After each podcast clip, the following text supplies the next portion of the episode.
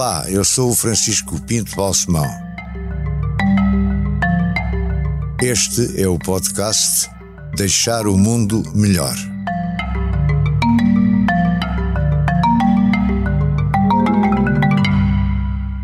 E Rui, muito obrigado por ter aceito este convite. Como sabe, o leitmotiv deste conjunto de podcasts, que são 50, hum. é deixar o mundo melhor, mas também, como é evidente, eu, como bom jornalista que tento ser, gosto também de saber outras coisas.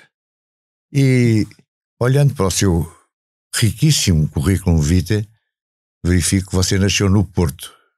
É verdade e, e sente-se, mantém-se muito ligado ao Porto. O Porto para si é muito importante. Mantenho-me portuense. Eh, as raízes eh, são no Porto.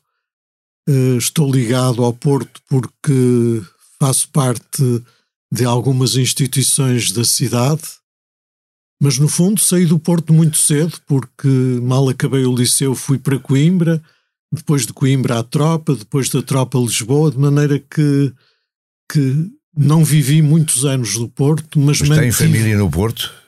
Já só tenho uma prima. Uh, a minha família era pequena. O meu pai era filho único, o meu avô era filho único hum. e só resta uma prima no Porto. Uh, a única irmã que tenho vive em Lisboa, mas continuo muito ligado à cidade. Estou ainda em Serralves uh, e, portanto, fiz parte da equipe que, que lançou Serralves e agora sou presidente do Conselho de Fundadores e por isso tenho boas razões para ir voltando regularmente. Há um lobby do Porto que se manteve ao resto da vida. Eu acho um que lobby há, no sentido positivo da palavra, não eu é? acho que há, que há um sentido negativo. de solidariedade entre as pessoas que, que se revêem na, nos valores da cidade nos valores da cidade liberal e burguesa que é, que é o Porto. Este lobby funciona em muitas áreas, desde o futebol até aos, aos negócios. Até... No futebol talvez funcione até demais. Sim. Nos negócios, eh, o Porto continua a ser um centro de empreendedorismo e, e tem uma dinâmica muito grande. Eh, eu gosto sempre de recordar o exemplo do Belmiro de Azevedo, que foi meu colega do liceu do primeiro até ao sétimo ano e que é um exemplo de, de criação de um grande grupo empresarial eh, com independência e com valores muito, muito próprios. Sim, e há outros, e há, há bancos. E há... o Arthur lançou o, o BPI, o Arthur o, Santos Silva. O Arthur Santos Silva. Nosso grande amigo. Nosso grande amigo. E que continua a ser um grande amigo seu. E continua a ser um grande amigo meu. E, mas não vai muito ao Porto, ou vai? Vou quase todos os meses, porque normalmente. Serralves? Vou a Serralves. Sim.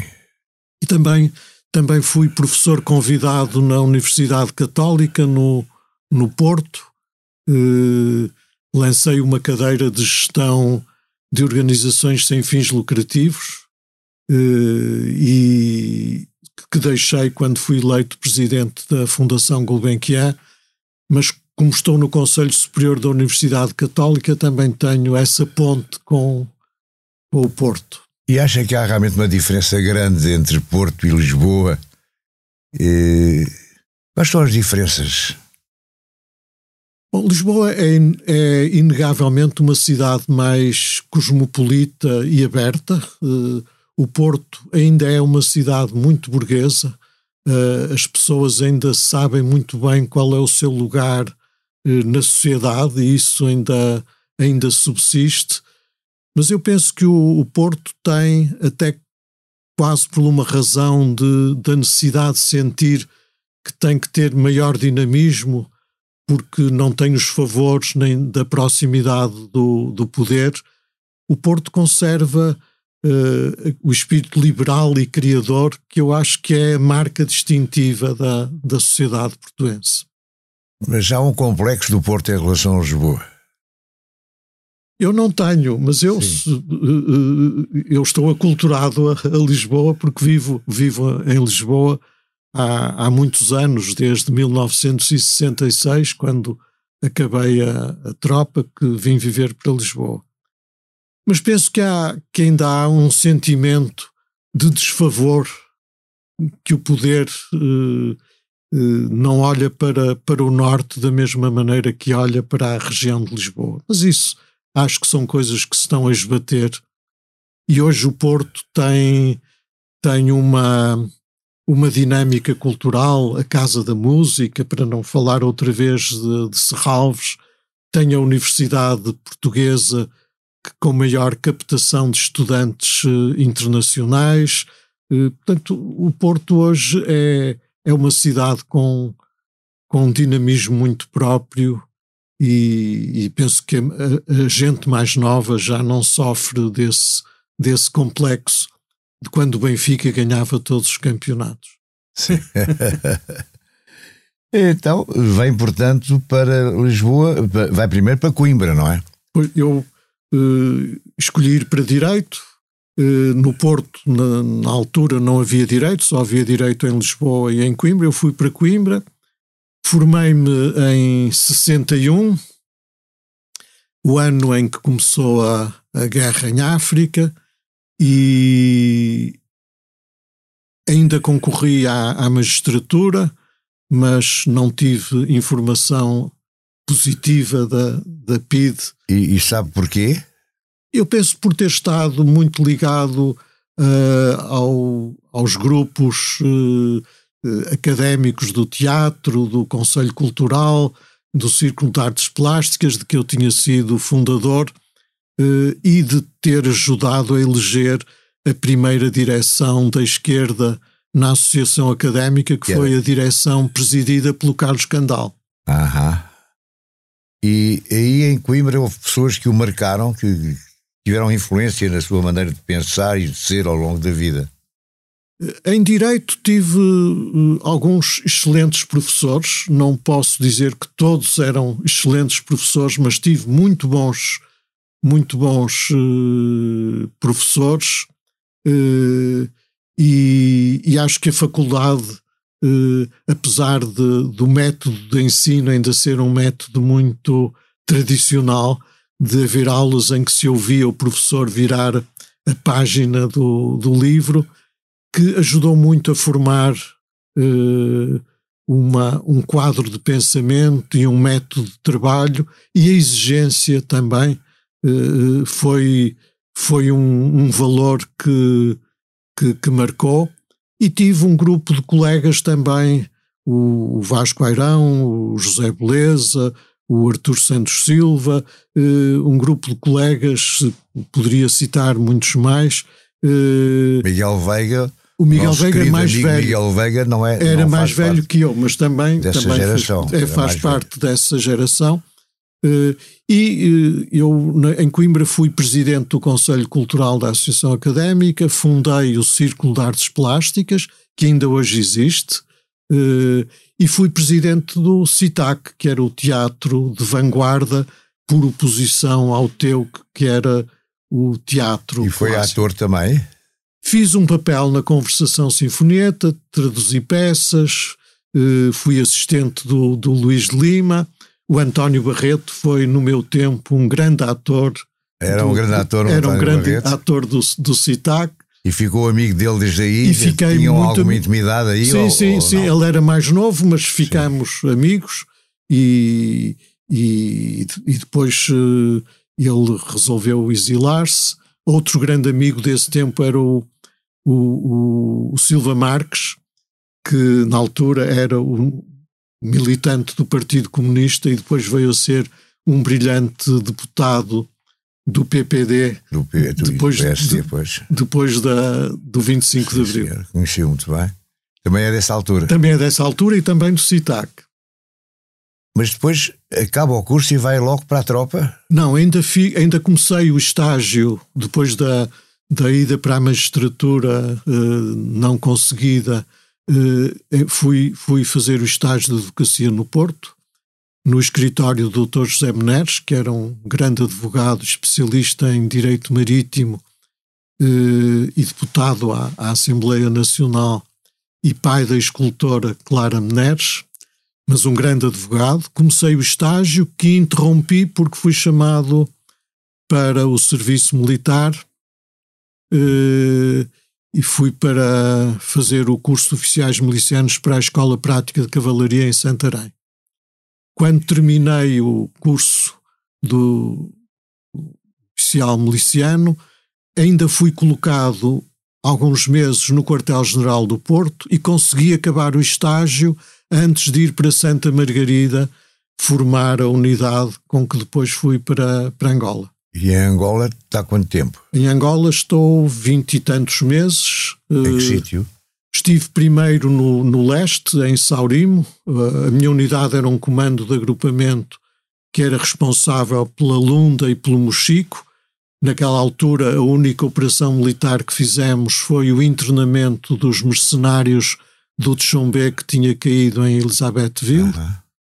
E depois viemos para o norte, viemos para Ambrizete. Uh, aí uh, havia guerra a sério, havia e, portanto, minas. Esteve na guerra. Estive na guerra, tenho a medalha das campanhas, estive 15 meses em Ambrizete. E que, que influência é que isso teve em si? Que importância é que teve para o resto da sua vida? E como é que o marcou, ou não? Marcou. Uh, vinte e tantos meses uh, numa unidade militar com alguma responsabilidade. Eu era oficial de pessoal e logística. Eu acho que a marca mais importante é, para mim, foi ensinar-me a, a, gerir e a comandar algumas as pessoas, a gerir o medo, a tomar decisões uh, depressa. Uh, o, o brigadeiro, que era o nosso comandante, disse-nos no princípio: quem decide tem 10, quem decide bem pode ser promovido, quem não decide morre. É. Eu nunca me esqueci, nunca me esqueci dessa máxima do, do, do, do, meu comandante e acho que isso me ajudou ao longo da vida. Quando Mas, diz que uh, aprendeu a gerir o medo, enfrentou a mesma morte, há, tiros, etc. Ouvi tiros, uh, não estive debaixo de fogo, mas ouvi tiros várias vezes e tive que organizar evacuações e, portanto, gerir situações que não eram fáceis. E, sobretudo, quando se aproximou o fim da comissão, na maior parte dos soldados começaram a surgir superstições, começaram a, surgir as doenças fingidas ou, ou psico, psicossomáticas, porque era já sobrevivemos até agora, se, se conseguirmos sobreviver mais estes três ou quatro meses que faltam, vamos conseguir regressar. E essa foi uma fase complicada. Foi uma fase difícil. E teve importância a sua intervenção para enfrentar essas dificuldades? Sim, sim. Acho que. Acho qualquer coisa para acho, melhorar aquele mundo? Para ajudar naquele mundo difícil e, sobretudo, acho que ajudou a conhecer-me melhor a mim mesmo. Mas depois volta quando, exatamente, lembra-se? Eu re, re, cheguei a Lisboa no, em outubro de 65. Sim.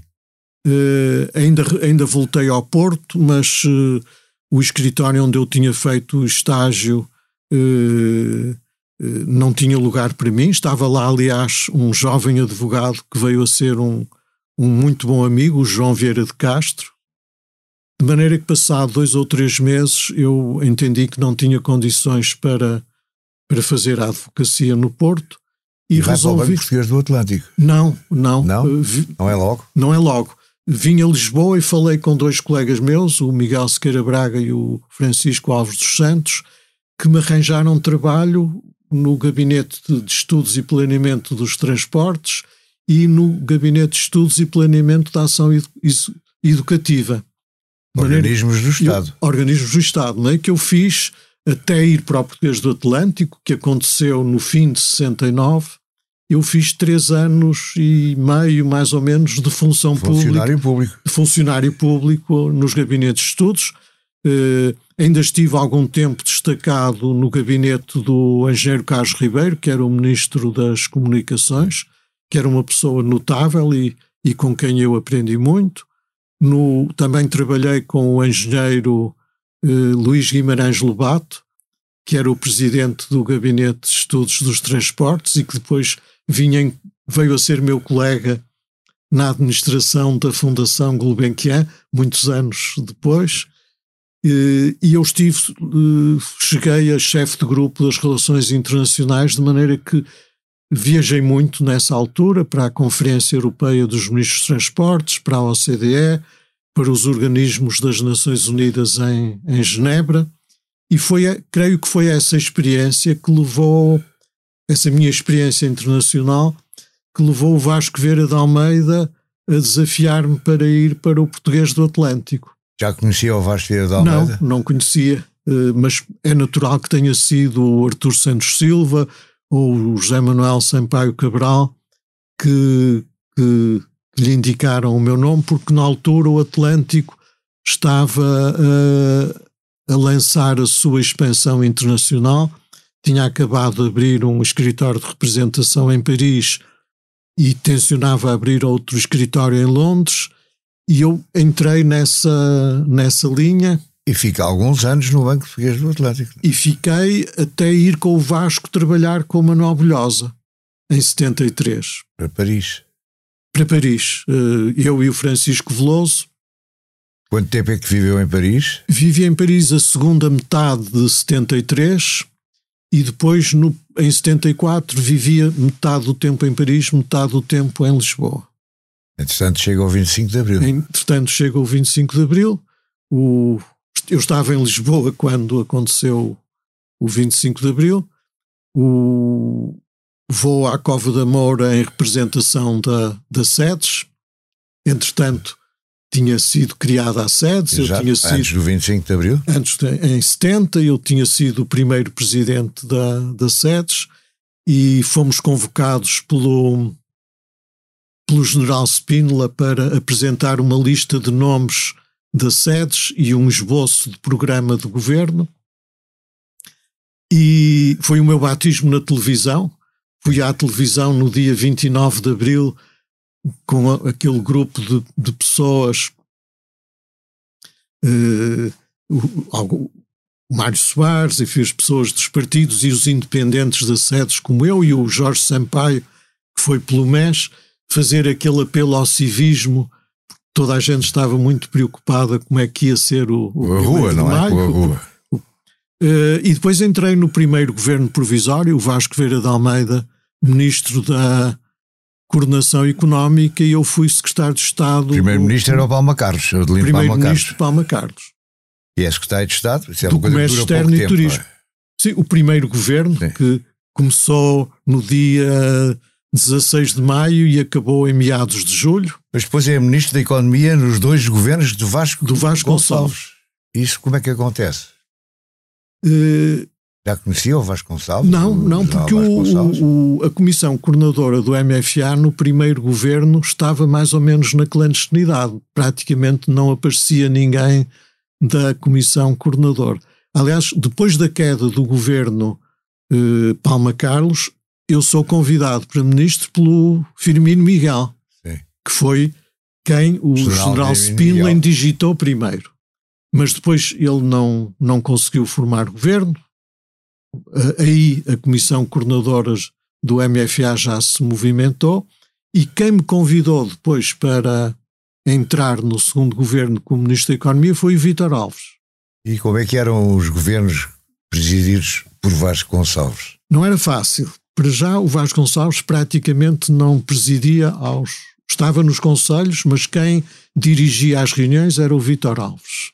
Ele muitas vezes dormitava, ou parecia que, que dormitava. E de vez em quando havia uma erupção uh, e ele dizia uh, algumas frases uh, bombásticas. portanto, era uma gestão dos, dos, do, do Conselho muito, muito sui generis. Mas eu lembro muito bem que, que lhe perguntei ao Vasco Gonçalves qual era a orientação económica. E ele disse-me: eh, Eu sou a favor de um capitalismo desenvolvimentista, sou contra o capitalismo selvagem. E eu considerei que esta fórmula, embora eh, Sim. porventura excessivamente sintética, mas que era, que era eh, aceitável para uma pessoa moderada como, como eu, que, que vinha que vinha da, das sedes para a experiência dos, dos governos provisórios.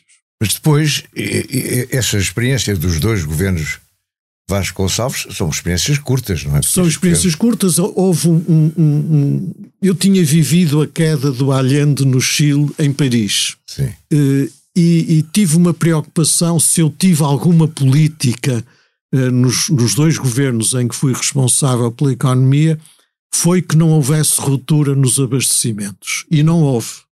Porque se isso tivesse acontecido, certamente que as, eh, as condições para, claro. para uma guerra civil podiam ter, podiam ter aparecido.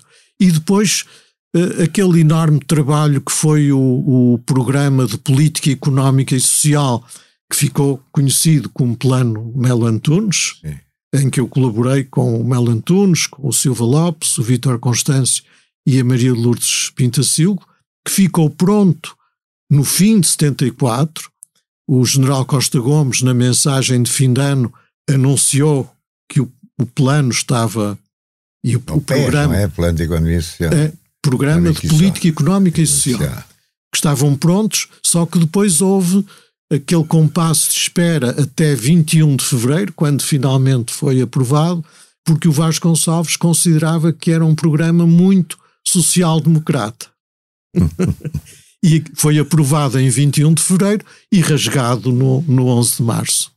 Mas depois eh, é eleito para, para a Assembleia Constituinte, não Eu é? depois estive no desemprego no verão, no verão quente. Sim. Ainda fui a Bruxelas, onde eu tinha estagiado na Banco Lambert, pedir emprego e deram-me emprego em Bruxelas e por um triz que não fui para a Bélgica, o Mel Antunes disse-me isto é capaz de mudar, peça um mês de de pausa e não fui. E depois, eh, com o sexto governo, entrei no Banco Portugal e em 76 depois fui eleito como independente nas listas do Partido Socialista e vim a entrar no primeiro governo constitucional. Como ministro, como ministro de Transportes e Comunicações. Comunicações. E isto também é um governo que dura pouco tempo. É? Dura até ao princípio de 78. Dura ano e meio. E depois, em, em 78, regressa volta ao para o Banco de Portugal. Regressa ao Banco de Portugal. Como vice-governador. Como vice-governador. Quem era o governador? Era o Silva Lopes e depois o Jacinto Nunes. Deu-se bem com os dois? Dei-me bem com os dois. Uh... Foi útil a sua estadia no Banco de Portugal nessa altura? Ou foi mais uma, um lugar de. Não, porque uh, a banca estava nacionalizada e aqui o pelouro que eu tinha era a coordenação das instituições de crédito e, e portanto, todo o trabalho de manter à tona d'água algumas instituições que estavam em situação bastante, bastante difícil, acho que foi um, um bom contributo. E depois eh, fui eu que escrevi uma carta aos presidentes dos bancos a dizer-lhes que deviam constituir uma associação bancária eh, porque com a, a entrada de Portugal nas comunidades europeias, o setor tinha que se abrir à iniciativa privada, os bancos iam ser privatizados e era preciso criar uma associação que fizesse o diálogo com as associações bancárias europeias. Mas depois há aqui um, um período em que, no fim dos anos 70 até meados dos anos 80, Fica no, fica no, no Banco de Portugal? Eh, Eu estive no Banco de Portugal até ao fim de 84.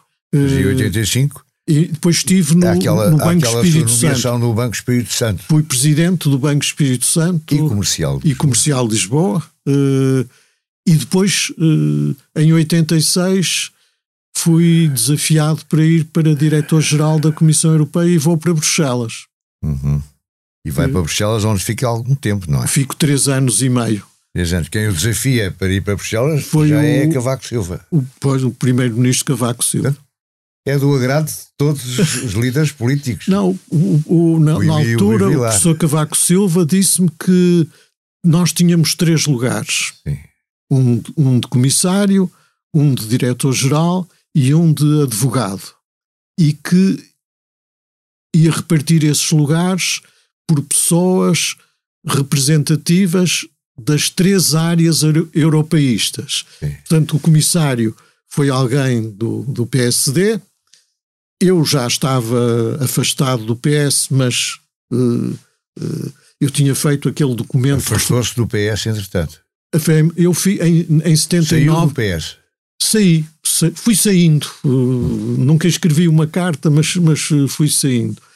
Em 79 eu fiz parte daquele grupo que escreveu o documento Reflexão Militante, que o Mário Soares não gostou muito, Sim. em que nós defendíamos uh, o assento social-democrata uh, com o Francisco Sousa Tavares, a Teresa Ambósio, o Eduardo Marçal Grilo. Eu fui um dos subscritores desse documento.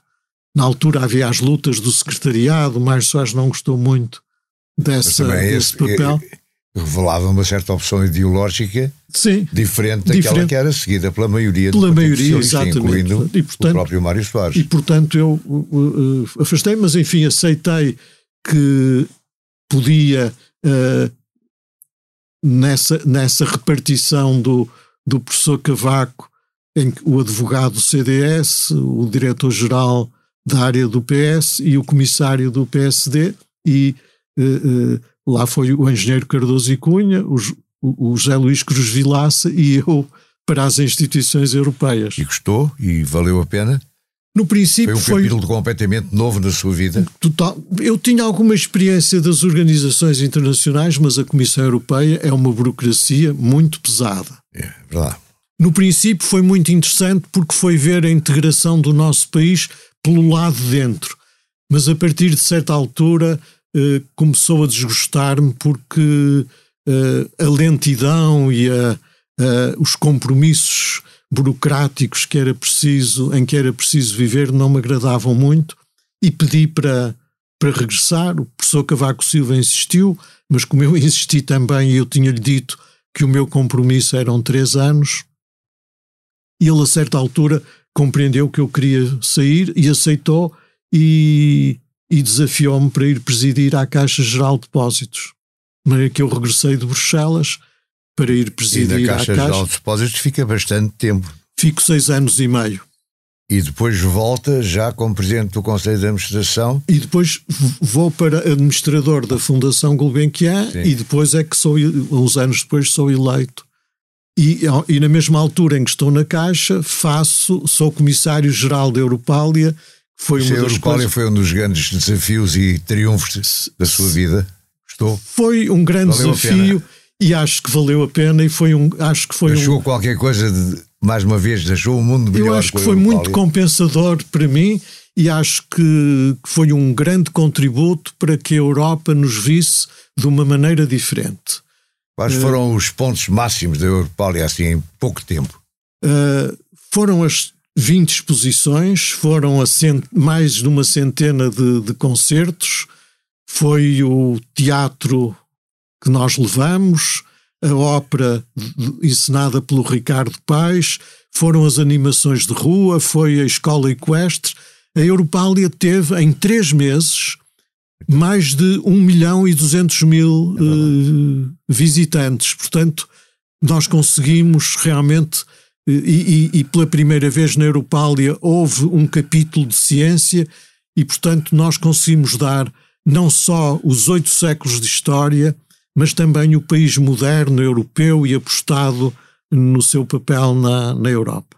Então... E formamos uma geração, eu creio que a Europália ajudou a formar uma geração que depois se veio a revelar em muitas instituições, por exemplo, na Culturgest, que também foi uma instituição que eu. Ligada à Caixa Geral. Ligada à Caixa, ocupando uh, espaços. Uh, que estavam destinados à formação. Eh, e, programa cultural próprio. E, é que ocupou um espaço que, entretanto, tinha deix, sido deixado liberto pelo, pelo fim do ACART da Fundação Gulbenkian, de maneira que a Culturgest ocupou muito o espaço da modernidade e do vanguardismo e ainda 26 ou 27 anos depois ainda está viva e ativa como instituição cultural em. É, entretanto, há a, a, presidência do Conselho de Administração da Fundação Gulbenkian, que é um Sim. lugar muito dois, importante em Portugal. Em 2002. E, e depois mantém-se na, na, Fundação Gulbenkian, já depois de deixar de ser presidente. Eu fui presidente, fui presidente dois mandatos, de 2002 a 2012. E a seguir, Artur Santos. E a seguir, Silva. o Artur Santos Silva sucedeu. Há sempre essa dupla. eu já, ele já era administrador não executivo, porque eu eh, organizei a governance da Fundação de maneira diferente, criando três lugares de administradores não executivos, em que convidei o Eduardo Lourenço, que também, para mim, também foi muito compensador, o, o André Gonçalves Pereira, que eu sei que também gostou muito eu de também, ser. acompanhei bastante. e o Artur amigo. Santos Silva, e depois o Artur Santos Silva veio a, a suceder-me. E depois fiquei administrador não executivo, que ainda sou hoje, mas vou acabar em maio. É isso que eu lhe ia perguntar. Deixar o mundo melhor tem o patrocínio da Hyundai. Juntos avançamos para uma mobilidade mais sustentável. Porque o que move a Hyundai hoje é garantir um mundo melhor às gerações de amanhã. Hyundai. Mudamos o futuro. Sua vida é cheíssima, as suas realizações são grandes. Eu... À medida que foi falando, foi também contando o que foi deixando bom para o mundo. E, e, e... Eu sou um grande devedor à vida. Sim, está, uh, está sou... satisfeito com o que fez. Estou. Mas agora, amigo Rui, o que é que vai fazer? Uh, Sim, eu... é um homem está em grande forma, está novo, está, está ativo, está presente. Novo não estou, sou um jovem octogenário. além da agricultura em Colares e do além, vinho, além da agricultura em Colares, sou presidente do Conselho de Fundadores de, de Serralves. Sou membro do Conselho Superior da Universidade Católica, embora não seja crente, mas o, Dom Manuel convidou-me, eu aceitei, e é uma universidade que está a ter um papel importante na, na vida universitária, eh, na renovação da vida universitária. Sou administrador não executivo da Fundação da Casa de Mateus. Ah, mas tudo isso são coisas não executivas, tudo, são reuniões sim. de três em três meses. Não, sou membro, meses. sou português, membro do Conselho da Europa Nostra, que é a Associação Europeia do, do Património. E até maio ainda sou administrador não executivo da Fundação Gulbenkian. E estou a ditar as minhas memórias de maneira que tenho. A ditar, não é? A ditar, não é escrever. Ah, o seu método é, é ditar? Não, é o António Araújo, a Maria Inácia Rezola e o Pedro Magalhães desafiaram para, para eu ditar. Com, eles de vez em quando fazem perguntas e estou, estão a ser. Uh, essas sessões estão a ser gravadas e, e filmadas, de maneira que estou, estou a também a contar-lhes a história da minha vida. Para acabarmos, a sua família, filhos? Eu tenho três filhos e sete netos. E estão. estão a... Todos bem. E, e, admiram o que o pai e o avô fez até Sim, agora? Sim, acho que temos uma. temos todos uma excelente relação, somos uma, uma família unida. Uh, todos os meus filhos fizeram boas carreiras e já tenho dois netos formados, eh, de maneira que os valores da família são muito importantes e eu acho que consegui sempre, mesmo tendo uma vida muito ocupada, ter sempre tempo para, quando era preciso, dar-lhes a atenção que eles precisavam. E mesmo para acabar, como é que é ser casado com uma mulher escritora e ativa politicamente como a Isabel Alçada? É muito bom porque temos o nosso tempo, estamos os dois ocupados e conversamos muito e acho que nos ajudamos um, um ao outro, trocando ideias sobre as muitas coisas que um e outro fazemos. É porque a Isabel, além de escritora, também, também é, é, é outras coisas. Eu sei, eu sei. É política também, eu sei. Agora, em resumo, é uma vida cheia e ainda está com vontade e energia para fazer muito mais com certeza, se houver mais desafios, estou pronto para eles. Ótimo. Desde que sejam pro bono. Foi uma decisão que eu tomei em 2015, assumi o estatuto reformado, não faço nada que não seja pro bono. Incluindo o júri do Prémio Pessoa, do nosso mas, Prémio Pessoa, do qual não falámos, mas que eu julgo que faz parte também das isso, suas boas isso é, é um enorme benefício que eu tenho, porque é participar num grupo fantástico com a sua grande presidência. Muito obrigado. Obrigado. Deixar o Mundo Melhor é um podcast de Francisco Pinto Balsemão com música original de Luís Tinoco. A sonoplastia de Joana Beleza e João Luís Amorim. O vídeo e a edição de José Seduvim Pinto, Carlos Paes e Ruben Tiago Pereira. Transcrição de Joana Henriques e apoio à edição de Manuela Goxa Soares. Imagem gráfica de Marco Grieco. Produção de Margarida Gil.